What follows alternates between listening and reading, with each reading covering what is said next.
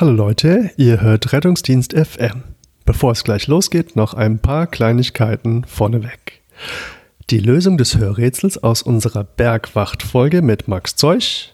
Gesucht war die Beatmungsmaske. Die richtige Lösung hatte Marco Hoyer, ein Sanitäter aus der Gegend bei Ravensburg. Lieber Marco, herzlichen Glückwunsch. Dein T-Shirt ist auf dem Weg zu dir. Wenn euch gefällt, was wir hier machen, dann unterstützt uns doch. Sprecht mit Kollegen über diesen Podcast, über Themen, die euch bewegen. Postet auf Social Media oder gebt uns 5 Sterne bei iTunes. Wenn ihr auch ein T-Shirt wie Marco haben möchtet, dann findet ihr unseren Shop auf unserer Homepage rettungsdienstfm.de. Oder ihr löst einfach das Hörrätsel in dieser Folge. Rettung im Königreich. Ein Interview mit Markus Jahlmann.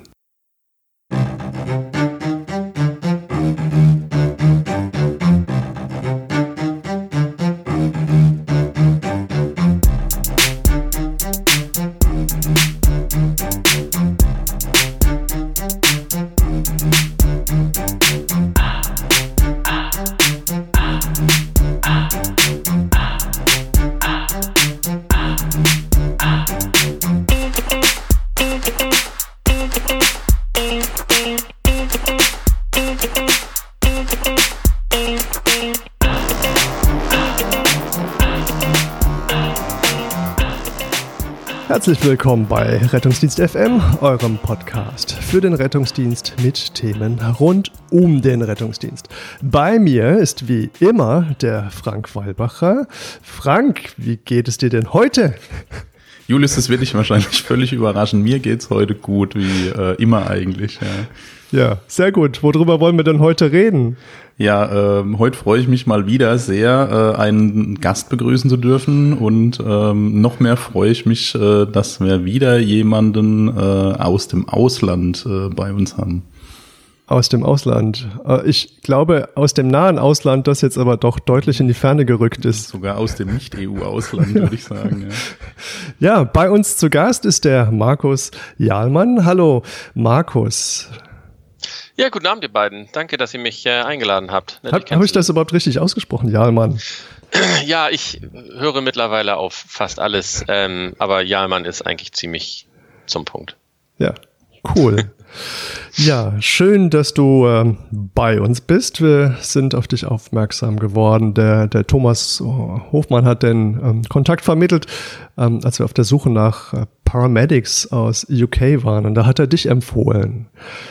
Ähm, erzähl doch mal, wie kommt man denn, oder ich, ich fange mal anders an. Eigentlich, eigentlich warst du doch mal Rettungsassistent, stimmt das? Ja, das ist, das ist richtig. Ich war, oder ich bin äh, Rettungsassistent und habe ähm, im, ja, kurz nördlich von Hamburg gearbeitet für ähm, einige Jahre beim äh, DRK. Und ähm, dann haben wir uns irgendwann entschieden, die Zelt abzubauen und einfach mal was ganz Neues anzufangen.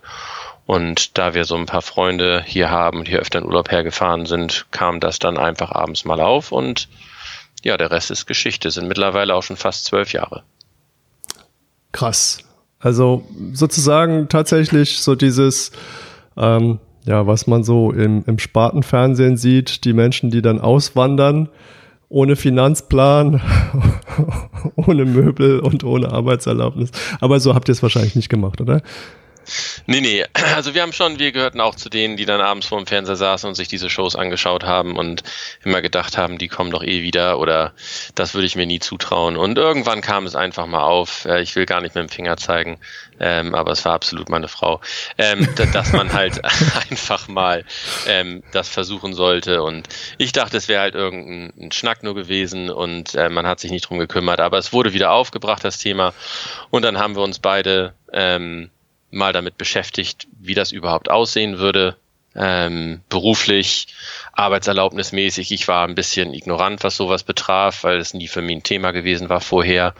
Ähm, ja, und dann ging es halt einen Schritt nach dem anderen. Für meine Frau war es recht einfach. Äh, als Lehrerin konnte sie sich einfach ähm, überschreiben ähm, nach England und bei mir war es etwas komplizierter.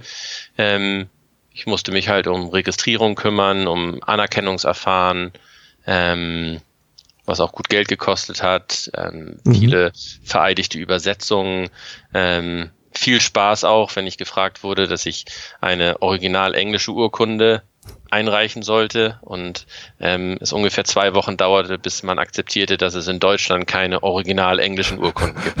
Aber äh, das ist ein anderes Thema.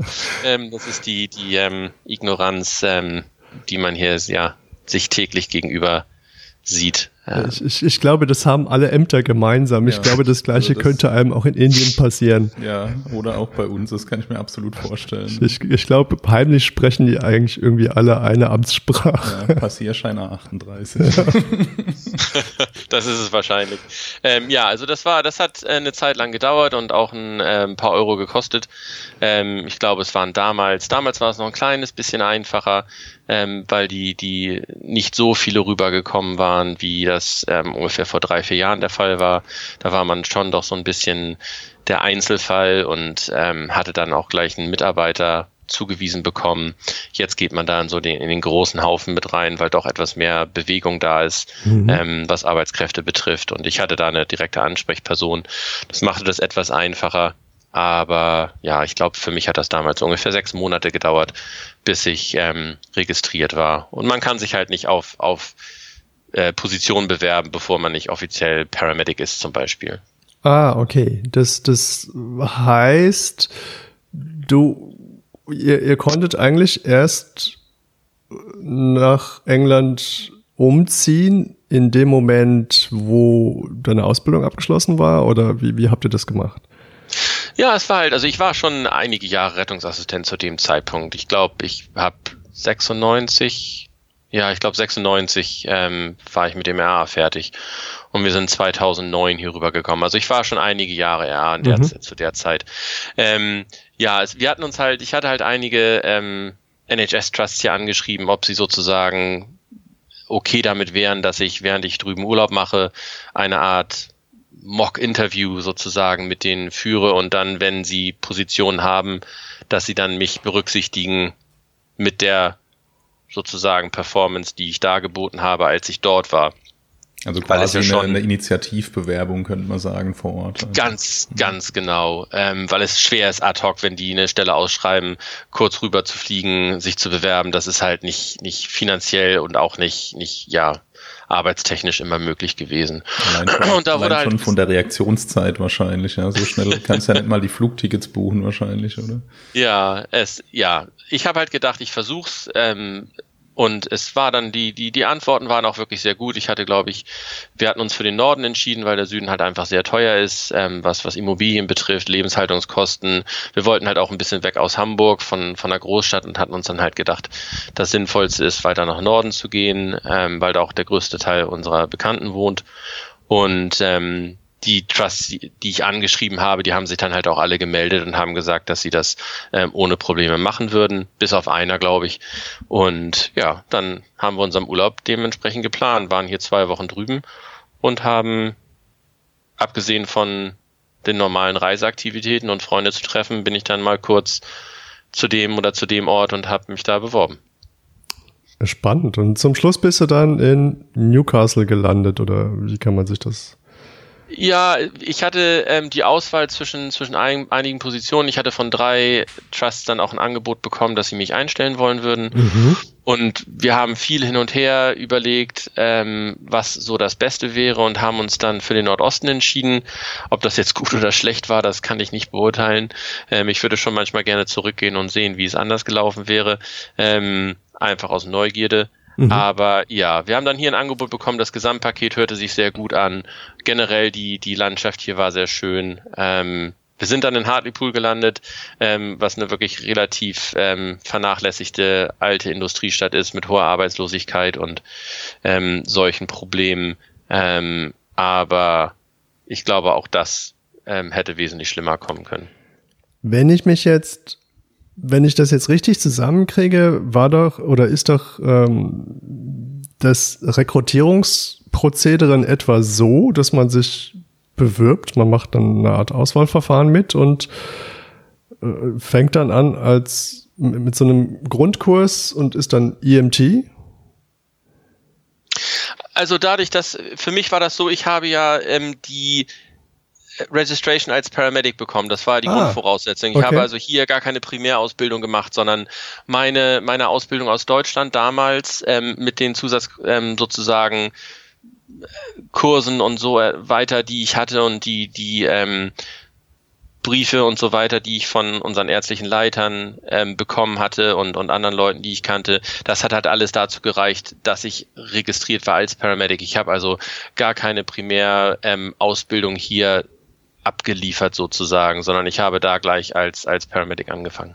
Das ist spannend, weil man ja eigentlich immer davon ausgeht, dass das eine unüberwindbare Hürde ist, zumindest damals noch für den Rettungsassistenten. Aber dann hast du im Prinzip ähm, alle möglichen Buchstabenkurse noch beigesteuert, würde ich jetzt mal unterstellen oder vermuten und ähm, hast sozusagen deinen Rettungsassistent nochmal aufgewertet oder ja, also es ist zu dem Zeitpunkt damals, wie es war, es hat halt alles sehr wunderbar geklappt. Mhm. Ähm, zu dem Zeitpunkt, ähm, man, man, muss auch immer sehen, wie sich das geschichtlich sozusagen dargestellt hat. Die Ausbildungsverhältnisse in, ähm, in England waren für eine, für eine lange, lange Zeit sehr, sehr gering was dann die, die Tätigkeit später betraf. Also ja. es, es wurde hier halt auch, auch spaßhaft von, von anderen zum Beispiel die Chair and Blanket Brigade genannt, also Leute, die halt nur mit, dem, mit dem Stuhl und einer, und einer Decke rumliefen, die Omas eingewickelt haben und ins Krankenhaus gefahren haben, das sozusagen dann vielleicht mal irgendwo einen Zugang gelegt haben und ja, das ist es dann sozusagen gewesen. Aber, ähm, aber Omas einwickeln, das muss man auch gut machen.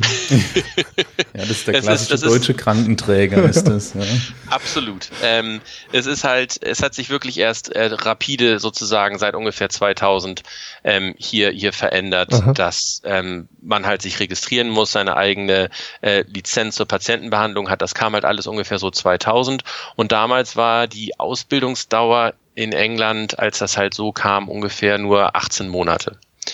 Ähm, und es war halt traditionell so, man fing halt beim NHS Ambulance Trust an und war dann im, in der Krankenbeförderung ständig, aber in der unqualifizierten Krankenbeförderung. Also man hat Leute wirklich rein, Sitzer, vielleicht auch mal einen Liga, ähm, zu einem Arzttermin gefahren, ins Krankenhaus gefahren, nach Hause gefahren und das war's. Und das hat man eine Zeit lang gemacht und dann hat man einen wenn man ausgewählt wurde, hat man dann einen, einen Kurs gemacht über ungefähr sechs, sieben Monate und dann war man halt ähm, EMT Technician Aha. und dann hat man eine längere Zeit so gearbeitet und wenn man dann irgendwo wieder aufgefallen war gut oder halt einfach dran war, dann machte man seinen Aufbaukurs zum Paramedic, was zum größten Teil nur ein paar extra Medikamente waren und halt sowas wie IV-Zugang, Intubation. Ähm, es war also nichts national registriert sozusagen oder oder äh, gleich. Das alle Trusts haben ihre eigene Sache gemacht. Und als ich mich beworben habe, hatte man gerade eingeführt, dass man halt einen zweijährigen Unikurs machen muss, ähm, der mhm. sozusagen kurz unterm normalen Bachelor sitzt, nennt sich hier dann Foundation Degree, geht halt zwei Jahre. Und es wurden aber immer noch Leute anerkannt, die diese damalige Ausbildung gemacht haben. Und auf der Grundlage, weil das halt noch der Mindeststandard war, habe ich es halt geschafft, mit dem RA und halt den ja, gemeinen Kursen dann sozusagen da gerade noch so rüber zu springen. Jetzt sieht das alles ganz anders aus. Also Foundation Degree könnte man dann vielleicht vergleichen mit so einem Handwerkskammerabschluss? Ich, ähm, es ist wirklich sehr schwer, dadurch, dass okay. es hier kein duales System gibt, ist diese, diese Ausbildung ähm, zu vergleichen. Es sind auch ganz andere Lehrinhalte mhm. dabei. Ähm, für mich ist es immer so, an einer Universität lernt man halt auch gewisse Selbstverwaltung und selber mit, mit Evidence umzugehen, um sich halt selber fortzubilden und nicht abhängig zu sein, dass andere einem erzählen, was man am besten macht. Das sehe ich als den, den großen Vorteil von, von einer universitären Ausbildung gegenüber zum Beispiel dem dualen System oder mhm. einer rein praktischen Ausbildung. Und das wird halt wichtig, weil wir müssen uns hier halt um unsere eigene Weiterbildung kümmern. Das kaut uns keiner vor. Wir haben halt Vorgaben, wie viel Stundenpunkte wir halt in gewissen Bereichen machen müssen. Und das müssen wir dann nachweisen, wenn wir uns wieder ähm, registrieren. Aber wie wir das machen und wie wir unsere Praxis auch abhängig machen von dem, was wir lernen, das ist halt uns überlassen. Von daher so ein Foundation Degree geht zwei Jahre und ähm, ja, damals hat es halt gereicht. Mittlerweile ist es halt ein voller Degree. Aber ich denke mal, man konnte den, das Foundation Degree mit dem RA ungefähr vergleichen. Okay. Damals. Und wie ist es heute? Wie hat sich die Ausbildung verändert? Was muss man heute für Stufen nehmen, um zu einem Paramedic-Degree zu kommen? Es ist jetzt halt ein ganz normaler äh, Universitär, äh, Universitätskurs, wo man sich halt bei der Uni bewirbt, ähm, hat mit den Arbeitgebern überhaupt nichts mehr zu tun. Mhm. Das ist wie als wenn man in Deutschland sagt, man studiert Biologie oder Lehramt oder äh, irgendwas in der Richtung. Man macht dann seinen ähm, Bachelor ähm, über drei Jahre und ähm, die Kurse sind zertifiziert von der HCPC, das ist der ähm, die Behörde, die unsere Registrierung hält. Das heißt, wenn man den Kurs dann erfolgreich abgeschlossen hat, dann ist es ein sehr schnelles Verfahren, sich dann zu registrieren. Man schickt das Zertifikat hin und innerhalb von 36 Stunden ist man auf dem Register. Und dann darf man sich Paramedic nennen und kann sich auf Stellen bewerben.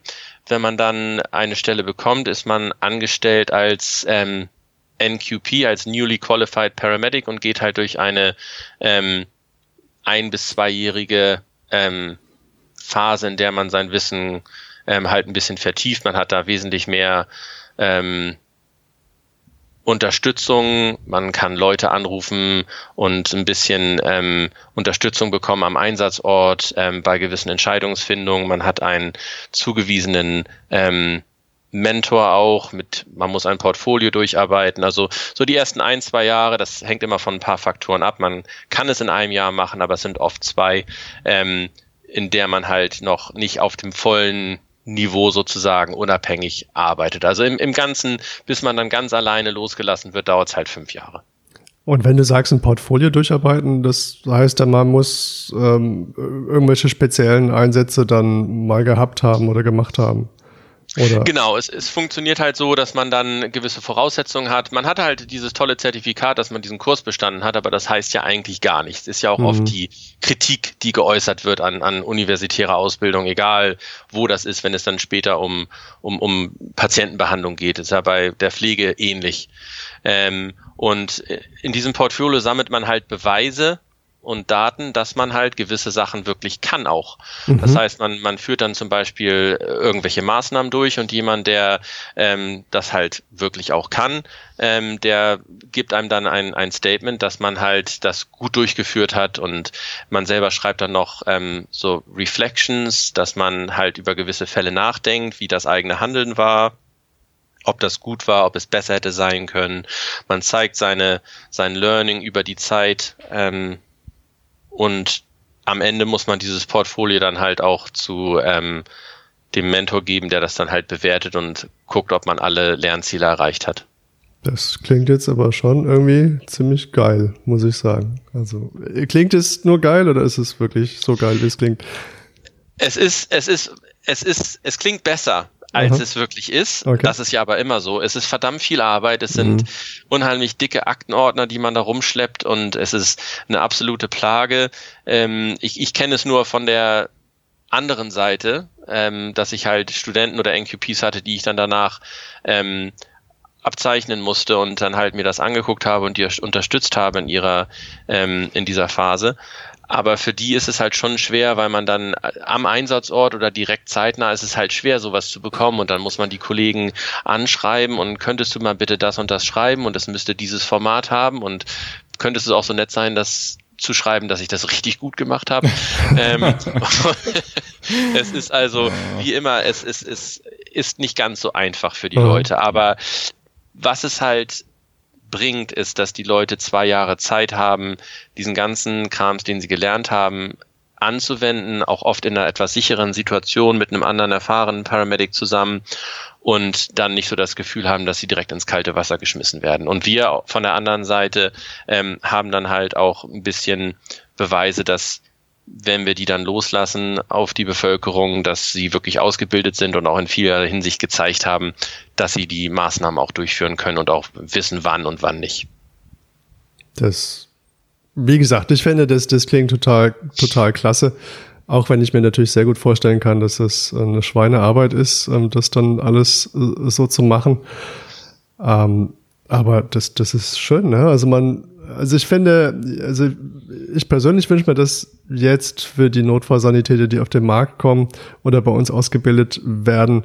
Da haben wir momentan durch die, durch die Arbeitsmarktsituation oft den Fall, dass die dann alleine fahren und eigentlich alles neu erfinden müssen. Und wenn sie vorher keinen Bezug hatten zum Rettungsdienst, dann ähm, eigentlich gar keine praktische oder wenig praktische Erfahrung außer aus der Zeit als Dritter oder Zweiter. Ähm, aber das ist ja nochmal was anderes, wenn man dann selber der, der ist, der dann ähm, irgendwas fabrizieren soll oder entscheiden soll.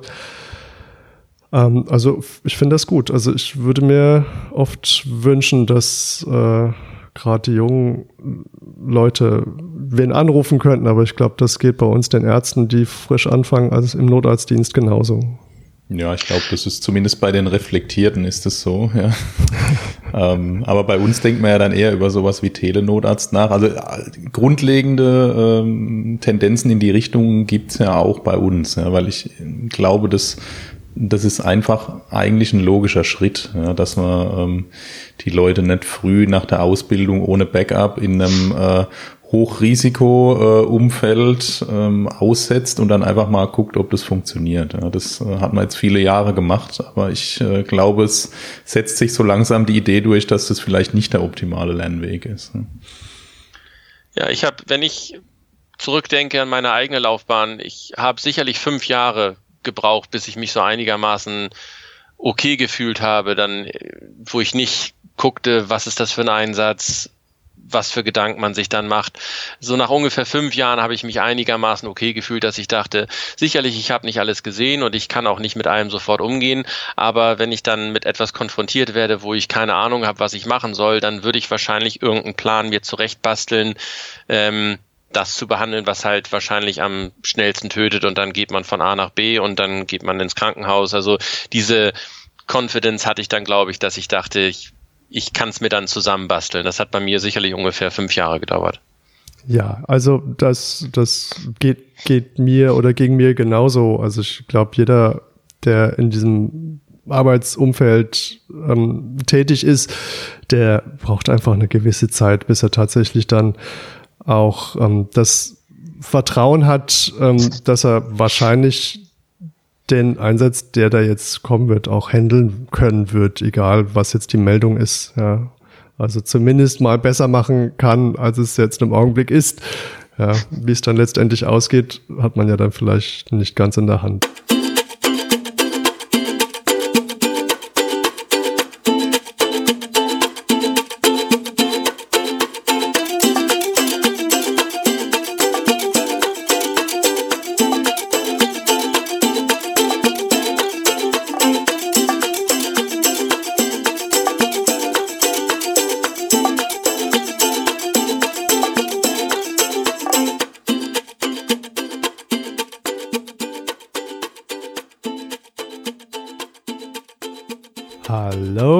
Ist wieder euer Mike. Heute reden wir mit Dr. Schwellnuss über Beauty-Produkte. Dr. Schwellnuss, was hast du uns mitgebracht? Ja, hallo Mike, ganz toll, dass ich heute bei dir sein darf.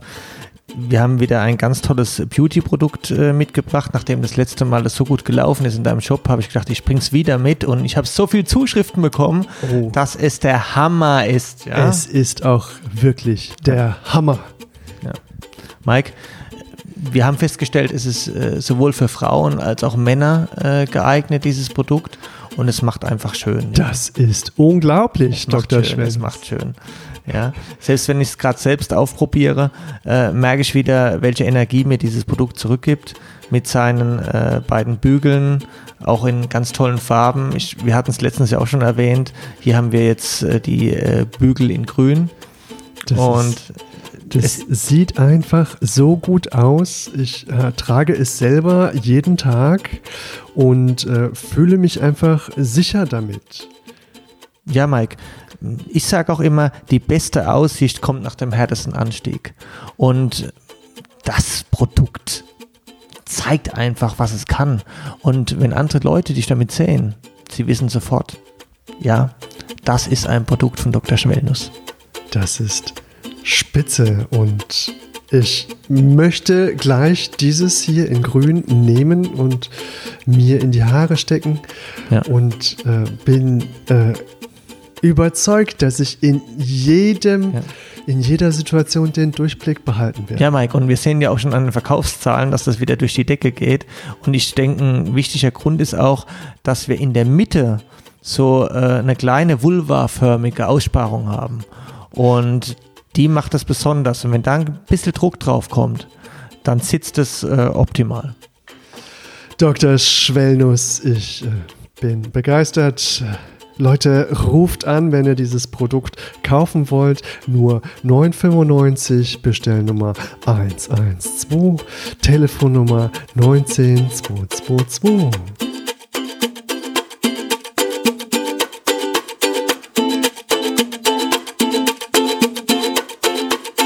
Total spannend. An, an welcher Stelle stehst du jetzt in diesem, in diesem. Welcher Qualifikationsstufe quasi meinst du?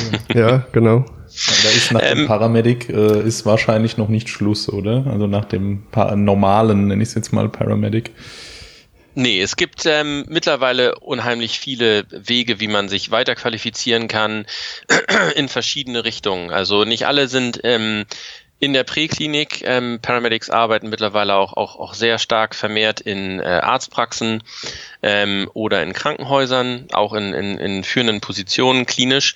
Ähm, ist nicht ganz so mein Interessenfeld. Ja, auch zum Teil einfach wirklich viel zu viel Arbeit. Also wir mittlerweile haben wir ähm, Paramedics in Positionen, das nennt sich hier dann Advanced Critical Care Practitioner. Die arbeiten auf äh, Intensivstationen ungefähr auf dem Niveau von einem erfahrenen Assistenzarzt. Ähm, das heißt, am Tag oder in der Nacht kann es schon mal sein, dass sie dann die Höchstqualifizierten auf der Station sind und halt nur Fach- und Oberarzt anrufen können, ähm, wenn sie gebraucht werden. Es sind ganz, ganz spannende Entwicklungen, die es da gibt. Und das Gleiche gilt für, für Krankenpfleger und auch Physiotherapeuten, die in ähnlichen Positionen sind. Ähm, das ist aber wirklich sehr viel Arbeit und ich glaube, ich bin dafür einfach mittlerweile auch zu alt. Ähm, wenn man im, im Ambulance Service bleibt, ähm, sind die Entwicklungsfelder so ein bisschen zweigeteilt. Ähm, hier ist ein großer ähm, Druck, Krankenhauseinweisungen zu verringern. Das heißt, ein, ein starkes Spezialisierungsfeld ist ähm, halt Urgent Care, also sozusagen ähm, zu Patienten zu gehen, die leicht verletzt sind oder etwas erkrankt sind sozusagen, die halt nicht unbedingt einen Krankenhausaufenthalt brauchen, sondern vielleicht nur ein paar Tests oder ähm, den Anfang einer medikamentösen Therapie etc., um dann später vom Hausarzt weitergeführt zu werden. Ähm, das ähm, geht dann halt über zwei Stufen, genauso auch wie auf der Schiene, für die ich mich interessiere, der, der Critical Care Seite, also mehr so dem, dem Hauptbereich der, des Rettungsdienstes eigentlich wirklich. Aber das wird hier mittlerweile so ein bisschen mehr vergessen, weil ich glaube, wir sind so ungefähr fünf Jahre voraus, ähm, was das Patientengut betrifft und die Problematik, vielleicht sogar zehn. Äh, der größte Teil der Anrufe hier ist, wie ihr das wahrscheinlich auch kennt, ähm, schwere Erkältungen, ähm, Rückenschmerzen, Fußschmerzen, ähm, die, die, die, die üblichen, die üblichen Geschichten oder ähm, ja, wo dann, warum auch immer, ähm, es dazu führt, dass ähm, ein Rettungswagen geschickt wird.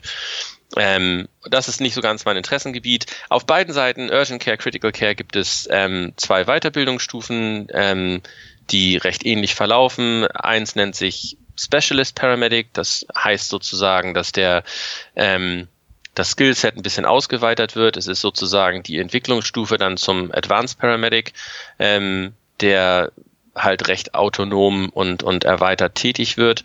Ähm, ich befinde mich sozusagen in, in diesem Weiterbildungsschritt. Mein Portfolio, das Portfolio-Geschehen hört nie auf. Ähm, mein Portfolio ist gerade bei meinem Chef zum, ähm, ja, zum Marken- und Sign-Off. Ähm, aber ich habe seit zwei Monaten nichts gehört. Ich weiß nicht, ob das gut oder schlecht ist. ähm,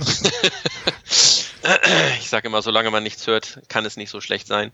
Ähm, ja, und sobald das dann halt fertig ist, ähm, ist dann der nächste Schritt sozusagen auf den Advanced Paramedic zuzuarbeiten. Dafür sind dann aber auch wieder andere Unisachen zuständig. Da muss man einen gezielten Masterabschluss machen. Zurzeit für mich ähm, ist es nur notwendig gewesen, dass man halt ähm, weiterführende Postgraduate-Kurse gemacht hat. Also in meinem Fall dann zum Beispiel ein Postgraduate-Diploma oder eben auch Certificate. Das sind so die Anforderungen, mhm. ähm, die man dann begleitend macht, berufsbegleitend macht.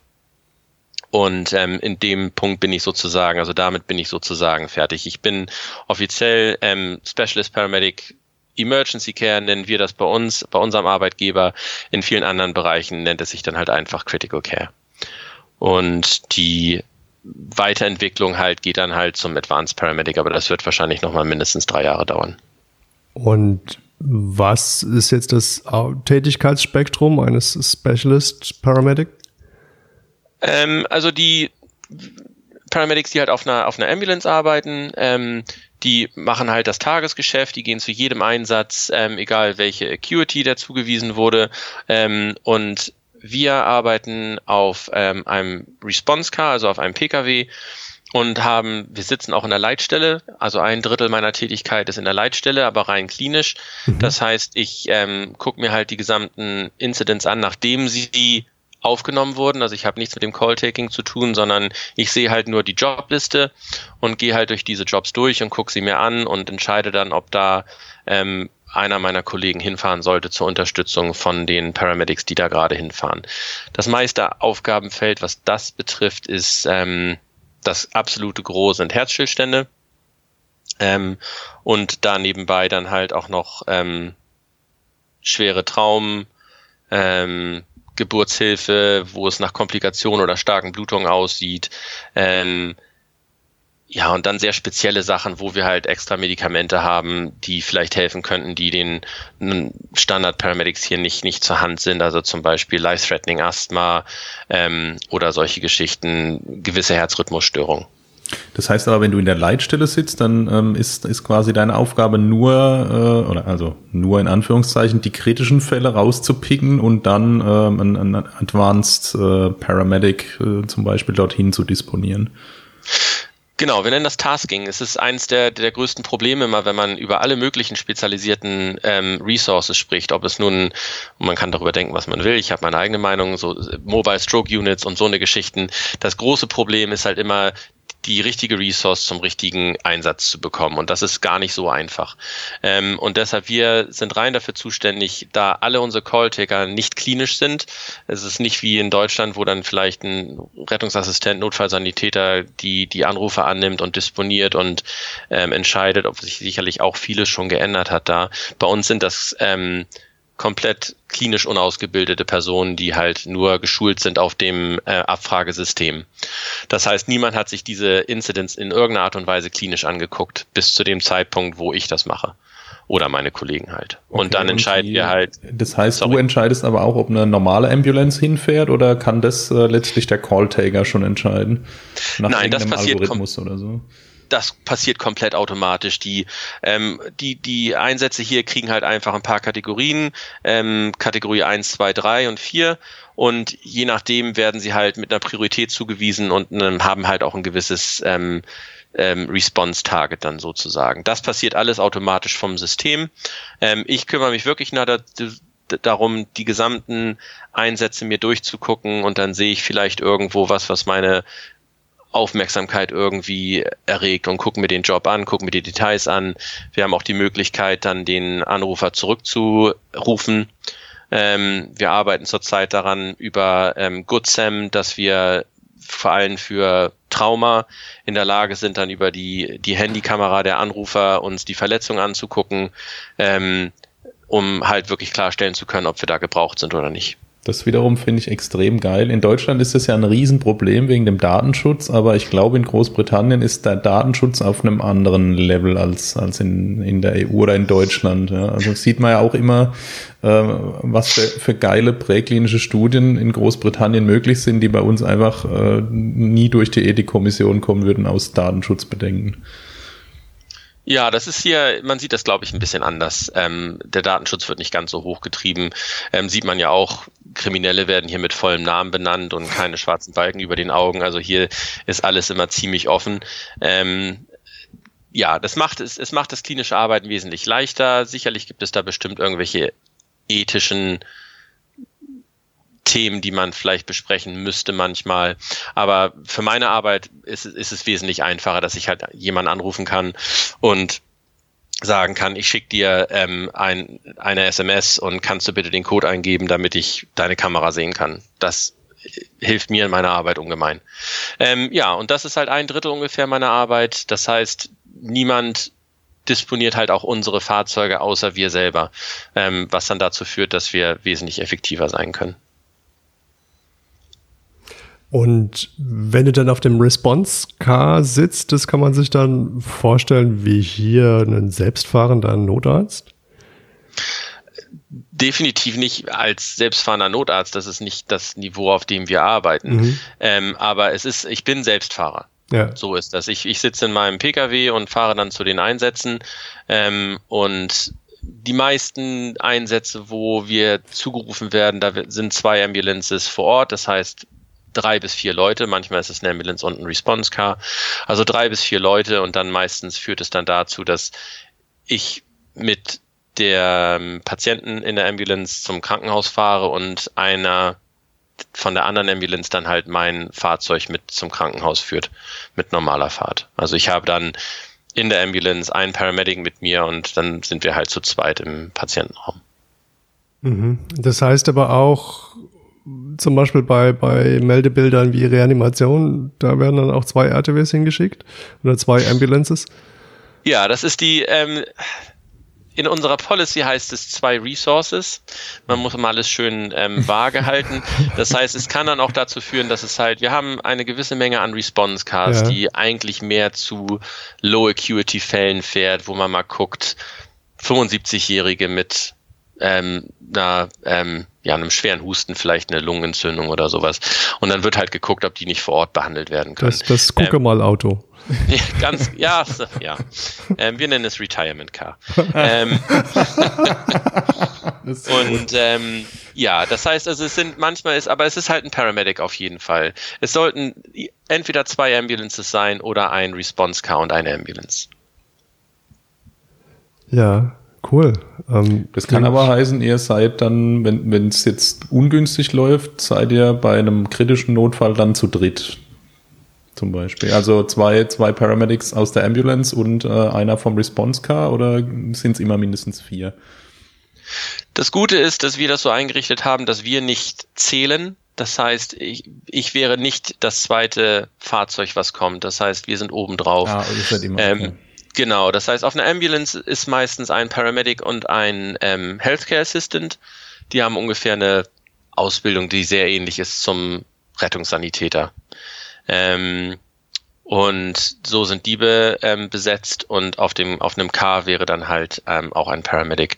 Das heißt, meistens zu den Einsätzen, zu denen ich fahre, sind halt zwei Paramedics und ein oder zwei Healthcare Assistants vor Ort. Ähm, das heißt, man hat so vier bis fünf Leute. Okay. Aber wenn ich das jetzt richtig verstanden habe, wenn du mit dem Response Car unterwegs bist, ähm, dann sind für dich die Einsätze doch schon sehr gesiebt. Also du fährst dann wirklich nur zu kritischen Sachen. Absolut. Niemand kriegt es hundertprozentig immer hin. Ähm, also auch wir schicken manchmal äh, unsere Kollegen zu Einsätzen, weil wir uns auch zum Teil darauf verlassen, was die Calltaker an Informationen eintragen, ähm, wo es dann im Endeffekt nichts ist, wo mhm. wir nicht gebraucht werden. Aber das ist ja auch gar kein Problem. Ähm, aber hauptsächlich die Einsatzbilder sind entweder laufende Reanimationen, lebensgefährliches Trauma, ähm, solche Geschichten. Also es ist alles High Acuity. Und was unterscheidet dann den, den äh, Intensive Care Paramedic habe ich das, hab ich das verwechselt? Oder äh, was, was macht dann den Advanced Paramedic aus? Ähm, es, es ist leider nicht standardisiert über das gesamte Land hinweg, sondern alle Ambulance Trust machen sozusagen ihr eigenes kleines Küchlein. Mhm. Ähm, es, ist, es ist schon sehr ähnlich, aber wir arbeiten zurzeit daran, dass das College of Paramedics versucht sozusagen, die Ausbildungsstandards sind schon einigermaßen ähm, gesetzt worden. Da gibt es so gewisse Voraussetzungen, dass halt für Specialist Practice, wie ich schon sagte, sollte man mindestens Postgraduate Erfahrung haben an der Uni und für Advanced Paramedics sollte es halt ein abgeschlossener Master sein. Ähm, ähm, aber wie nun genau die Skillsets aussehen, da ist man zurzeit ähm, am diskutieren, wie man das am besten regelt, weil ja jede Region auch vielleicht gewisse Ansprüche hat. Wir brauchen das, das braucht eine andere Region nicht. Ähm, aber prinzipiell auch für viele vielleicht überraschend, dass was von Paramedics präklinisch gemacht wird, ist nicht in irgendeiner Art und Weise wesentlich mehr als ich glaube Notfallsanitäter in ihren, ähm, ich weiß nicht, wie das bei euch heißt, irgendwelche ähm, Kategorien, die ihr selbstständig durchführen könnt, ähm, unter gewissen Voraussetzungen. Also ähm, die Medikamentenliste für Paramedics ist schon begrenzt. Mhm. Ähm, Schmerzmedikationen, wir benutzen kein Fentanyl, wir benutzen Morphium. Ähm, und dann gibt es halt vielleicht ein bisschen Sachen wie Furosemid und, und Dansetron und ähm, solche Geschichten, Amiodaron, Adrenalin, paar Vernebler. Es ist also schon übersichtlich, was, was der, der Standard-Paramedic an Medikamenten zur Verfügung hat. Ähm, wir bringen das, was zurzeit bei uns als Specialist ist, was wie gesagt über die nächsten Jahre dann erweitert wird, wenn wir uns in die Advanced Practice hineinbewegen. Ähm, wir zum Beispiel machen Procedural Sedation mit Midazolam und Ketamin. Ähm, je nachdem, wie wir das brauchen, sind auch die einzigen bei uns, die halt Ketamin benutzen. Es ist sonst nicht ein Medikament, was Paramedics zugänglich ist, abgesehen von, wir haben so ein Hazardous Area Response Team, ähm, seit so ein paar Anschlägen ähm, in, in London hat jeder Ambulance Trustee und die führen das auch mit. Ähm, aber es wird halt wesentlich weniger benutzt als von uns. Ähm, wir machen halt Kardioversion und, und Schrittmachertherapie bei Patienten, die halt dazu Sedierung oder Schmerzmedikation brauchen. Ähm, Medikamente wie Magnesium oder IV-Salbutamol ähm, führen wir mit. Wir bei Behavioral Disturbances benutzen wir halt zum Beispiel Haloperidol oder Midazolam, um die ähm, chemisch ruhig zu stellen. Mhm. Ähm, es ist halt, es ist nichts ähm, Dramatisches. Es sind halt so kleine Sachen, die halt wirklich von Nutzen sind. Ähm, gewisse, gewisse Einsätze besser, besser abzuarbeiten. Wir machen ähm, einen chirurgischen ähm, Atemweg, ähm, eine Finger Thoracostomy. Der, der Standard Paramedic hier benutzt nur eine, eine Needle-Entlastung. Ähm, und ja, wir, ja. Ja, nein, ähm, äh, ich, ich habe nur gerade den, den Frank angegrenzt. Ähm, also eines unserer Lieblingsthemen ist ja immer hier dieses heiß diskutierte äh, Thema mit der Analgesie und äh, dass, dass man äh, hier äh, über Ketamin und Fentanyl und Sufentanyl äh, spricht und oder grundsätzlich über Betäubungsmittel und ähm, dass dem Notfallsanitäter alles nicht zutraut und der sich damit Ketamin eins abmüht und äh, wir, wir stellen immer wieder fest, dass es woanders in der Welt komplett andersrum ist. Also dass, dass dann ähm, die höher qualifizierten dann das Ketamin bringen und nicht umgekehrt. Es ist, äh, wenn man sich das, ich weiß nicht, wie das in Deutschland äh, aussieht, aber hier, wir haben das, das BNF, das ist die British National Formula, das ist, glaube ich, das Pendant zur roten Liste. Ähm, und da ist Ketamin halt als ähm, Medikament ausgewiesen für Specialist Use Only. Das heißt, die, die Ärzte, die das ähm, benutzen, müssen halt ähm, eine Grundausbildung der Anästhesie haben. Das schließt also im Endeffekt eigentlich nur Anästhesisten und ähm, Fachärzte für Emergency Medicine ein. Ähm, sonst benutzt das niemand. Ähm, es ist halt schon hier gesehen als, als Medikament, was nicht für jeden zugänglich ist. Mhm. Und äh, von meiner Erfahrung auch finde ich den Umgang mit Betäubungsmitteln sehr sicher und einfach, auch gerade weil man halt die unerwünschten Wirkungen sehr leicht beherrschen kann. Ähm, beim Ketamin sieht es dann schon ein bisschen anders aus, wenn man ähm, nicht die Möglichkeit hat, dann wieder Zolam anzuwenden, wenn man da eine, eine unglückliche Reaktion hat oder wenn es dann vielleicht äh, ein Atemwegsproblem gibt ähm, durch einen Laryngospasmus, man hat nicht die Möglichkeit für einen chirurgischen Atemweg oder eine Narkoseeinleitung, dann wird's halt auch eng. Also ich sehe persönlich, ähm, vielleicht politisch die Meinung, aber ich sehe Ketamin als sehr ungünstiges Mittel für ähm, viele Fälle sowieso, weil es erstens doch seine Risiken hat und zweitens für viele Fälle einfach nicht geeignet ist. Ich möchte nicht der ähm, 85-Jährigen mit ihrem Schenkelhals Ketamin geben. Ich glaube, das ist absolut das falsche Medikament, vor allem wenn sie schon ihren ähm, Bedarfsbluthochdruck hat, bevor ich da eintreffe. ähm, jetzt hast du schon die ähm, Intensivmediziner angesprochen. Äh, wo, wo, an welcher Stelle im System gibt es denn Ärzte beim, bei euch? Wir haben ähm, einen Rettungshubschrauber, ähm, der bei uns im Bereich stationiert ist. Ähm, der fliegt halt sieben Tage die Woche von Sonnenaufgang bis Sonnenuntergang. Und an Tagen, wo das Wetter sehr, sehr schlecht ist, ähm, hüpft der Arzt dort dann halt auch auf einen äh, Pkw. Ähm, an Wochenenden gibt es jetzt auch einen Versuch, dass die das auch nachts machen. Wir haben halt für einen Bereich, der so ungefähr die Größe von zwei Drittel Schleswig-Holstein hat, haben wir halt ein arztbesetztes Rettungsmittel. Das ist mal sportlich.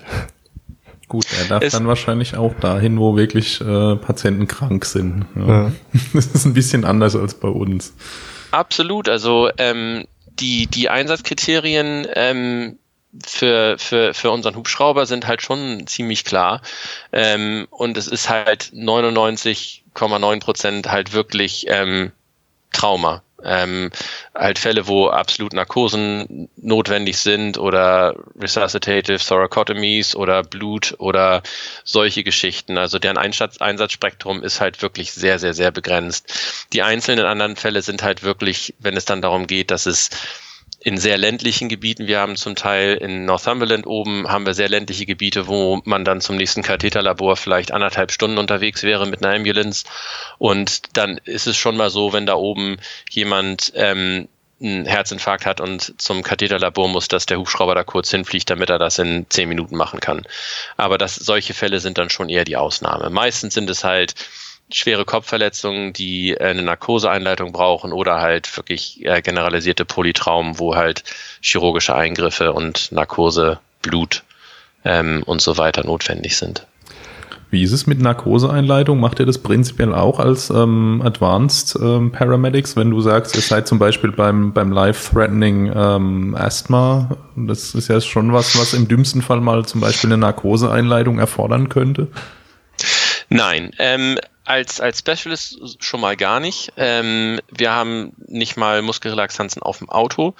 Ähm, für Advanced Practice, viele Trusts haben das mittlerweile eingeführt, ähm, dass halt dann eine, eine komplette Narkose eingeleitet werden kann, nachdem die Person schon intubiert ist. Zum Beispiel eine erfolgreiche Reanimation, die dann ähm, halt seine ähm, Narkose bekommt danach.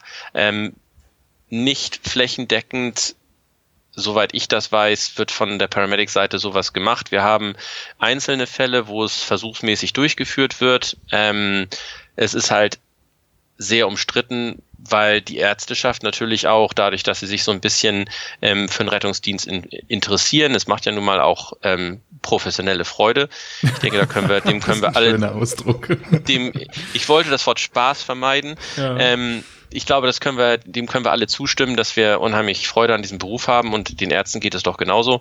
Ähm, die freuen sich auch, wenn sie hier unterwegs kommen. Wir haben mittlerweile halt auch eine sehr starke ähm, Community von, von Ärzten, die halt auf Hubschraubern und so weiter arbeiten. Und es gibt da auch eine, eine Spezialisierung für die. Und die haben schon das Interesse, dass sie dieses, diesen Bereich halt für sich behalten. Nicht in irgendeiner Art und Weise ähm, mit, mit Gemeinheiten, sondern da ist schon ein gewisser Widerstand da und wir haben auch zurzeit das Problem, dass es gibt eine Liste mit Medikamenten, die wir verschreiben dürfen, für die die ähm, Prescriber sind und die wir halt legal besitzen dürfen. Und zum Beispiel Fentanyl ist da halt nicht mit drauf, was in gewissen Situationen es dann schon schwer macht. Ähm, sicherlich könnte man sowas mit Ketamin machen, ähm, aber das ist zurzeit nichts, was heiß diskutiert wird. Es ist eher was, was glaube ich so über die nächsten zehn Jahre vielleicht ein Thema wird. Mhm. Hast du das Gefühl, es gäbe, einen gäbe Bedarf dafür? Weil ich, also ich denke mir schon, wenn ich jetzt in so einem großen Einzugsbereich einen Hubschrauber mit Arzt habe, dann ist es ja doch schon so, dass ab und zu mal einer vielleicht von der Notfallnarkose profitiert. Dann muss ich schon Glück haben, dass der frei ist, oder?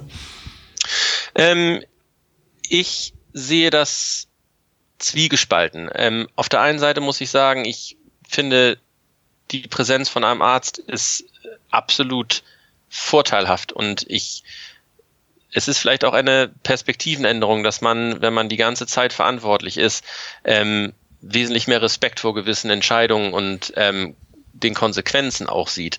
Ähm, ich freue mich immer, wenn ähm, die Kollegen vom Hubschrauber kommen und ich ein bisschen ähm, Verantwortung abladen kann und das Skillset von jemand anders weitergeführt wird.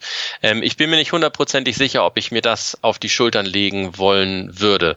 Ähm, ja, das ist, glaube ich, nicht so einfach zu beantworten. Ich habe schon manchmal Patienten, wo ich gerne, wo ich denke, dass die eine Narkose bedürften, ähm, aber halt niemand zur Verfügung steht, das zu machen.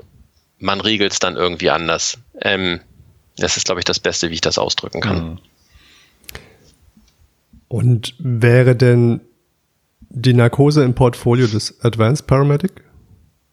Ähm, wie gesagt, zurzeit nicht. Mhm. Ähm, das ist nichts, was fleckendeckend irgendwo gemacht wird. Ähm, es gibt einige Bereiche, ein Kollege von mir, ähm, James Yates, der hat jetzt ähm, beim ähm, Retrieval Service angefangen für Neonates und ich glaube, er hat die erste autonome ähm, Narkose als Paramedic gemacht und das noch bei einem schwerstkranken ähm, Neonat.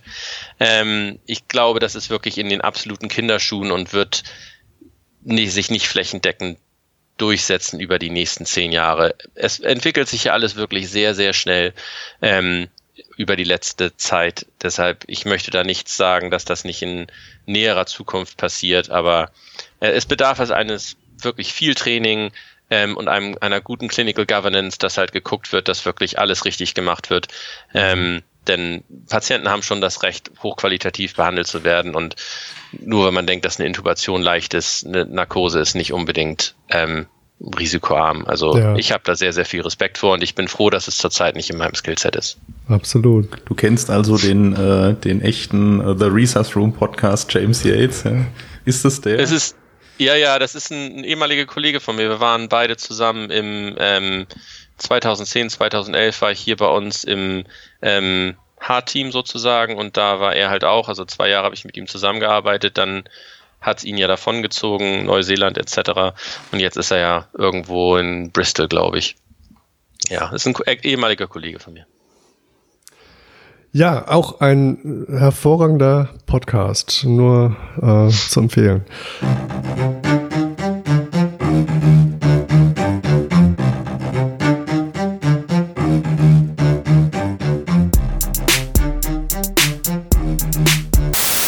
Mit den Namen einfach nur, dass es ein bisschen. Ach so, der, der äh, mit äh, den Haaren so unten rum, das ist der Frank und der mit noch Haaren oben rum, das ist der Julius, also das bin ich. Frank und Julius, okay. Ähm, ja. Ich habe weder Haare oben rum noch unten rum.